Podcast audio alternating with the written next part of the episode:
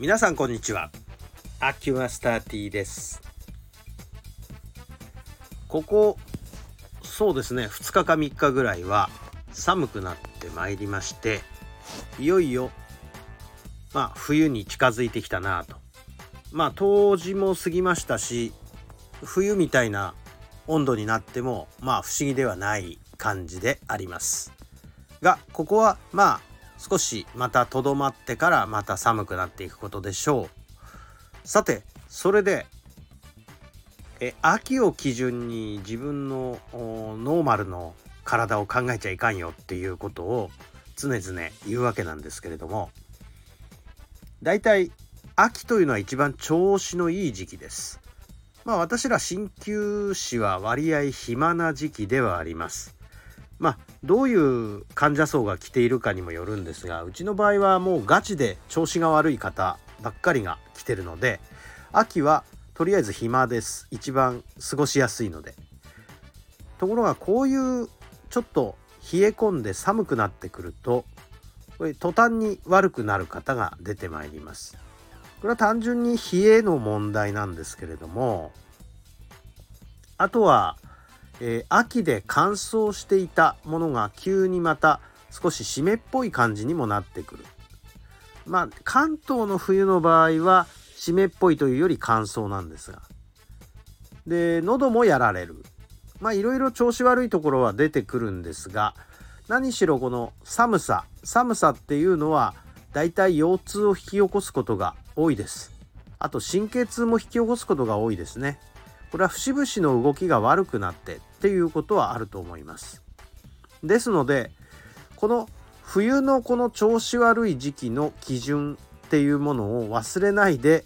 いただきたいなというふうに思うわけです。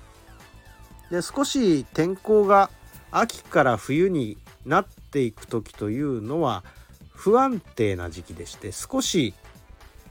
まあいわゆる冬の土曜っていうやつがね始まっちゃう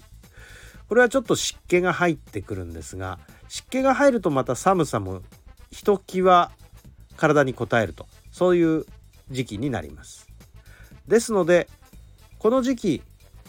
まあ、冬の土曜にうなぎ食べろとかいうセールストークも聞いたことありますがまあ土曜の生活を怠らなければ次の冬の体調というのはいい状態に保てる。まあこれは基本的なまあ養生の構えなんですけれども備えあれば憂いなしということにつながるのかな言葉上は。ですが一応この寒さというのはまあ一様に皆さん体に応えるものですのでこれは少しあったかくするように考えておかないといけません特に今年はそうですね1週間前ぐらいまでは平気で半袖で歩いていられるぐらいあったかい気候でしたので天候が急変したようなイメージで、まあ、例年並みの温度にはなってると思うんですね。1桁台の温度っていうのはこの時期だったらまああり得る温度なんですがちょっと前まで半袖で過ごせた20度どころか25度みたいな温度になったこともあった。ここから急展開のこの温度だと皆さんちょっと厳しくなるのではないかなという気はしますまあなのでまあもう完全にちょっと私もそうなんだけど衣替えを怠っているんで今度の週末ぐらいに衣替えしといた方がいいような気がしますね。というようなもろもろのことも含めて冬の備えをいたしておきましょうというのがあ今日のお言葉です。今朝も寒いと思うのでございます。